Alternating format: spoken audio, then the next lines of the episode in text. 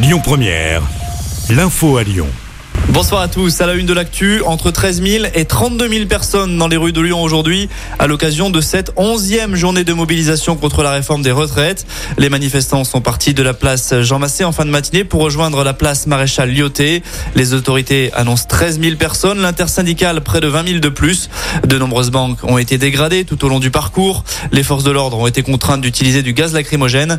De son côté, la préfecture avance le chiffre de deux interpellations et quatre blessés, trois policiers et un manifestants.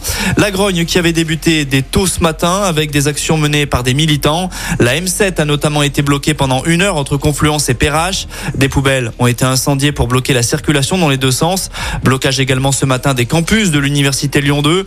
Enfin, une tentative d'entraver le bon fonctionnement des services de la préfecture du Rhône a aussi eu lieu. Ça s'est passé aux alentours de 7h30 du matin. L'électricité a été coupée dans le quartier de la préfecture. 300 clients ont été touchés. Une action revendiquée par la CGT Énergie.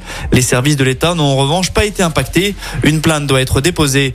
Conséquence de la mobilisation du jour, plusieurs perturbations touchent les transports actuellement. Sur les rails à la SNCF, comptez 3 TGV sur 4 et un TER sur 2 en circulation jusqu'à demain. À Lyon, le trafic des TCL est légèrement touché. Des perturbations ont aussi impacté les écoles et les crèches. Dans le reste de l'actu, les suites de l'accident mortel du quai Jean Moulin avant-hier. Un cycliste avait été percuté par une voiture et il n'avait pas survécu. L'automobiliste avait pris la fuite. Selon le progrès, ce dernier a finalement été retrouvé, interpellé et placé en garde à vue. Âgé de 32 ans, il doit être déféré au parquet dans la journée. L'actu locale, c'est aussi le corps d'un homme qui a été repêché dans le Rhône hier. Les pompiers ont retrouvé le cadavre pont Gallieni après avoir été alerté par des passants. Une enquête est ouverte. On passe au sport et le rendez-vous raté de l'OL hier soir en Coupe de France de foot. Lyon s'est incliné 1-0 à Nantes en demi-finale. Les Gones ne verront donc pas le Stade de France et hypothèquent un peu plus leur chance d'être européens la saison prochaine. L'autre demi, c'est ce soir avec Annecy qui reçoit Toulouse. En basket, performance XXL des filles de Lasvel hier soir par contre. Elles disputaient le match aller de la finale d'Eurocoupe. Elles ont largement battu les Turcs de Galatasaray 95 à 56 et elles prennent donc une option avant le retour programmé la semaine prochaine. Côté garçon en Euroleague, déplacement ce soir en Espagne sur le parquet du Basconia Vitoria.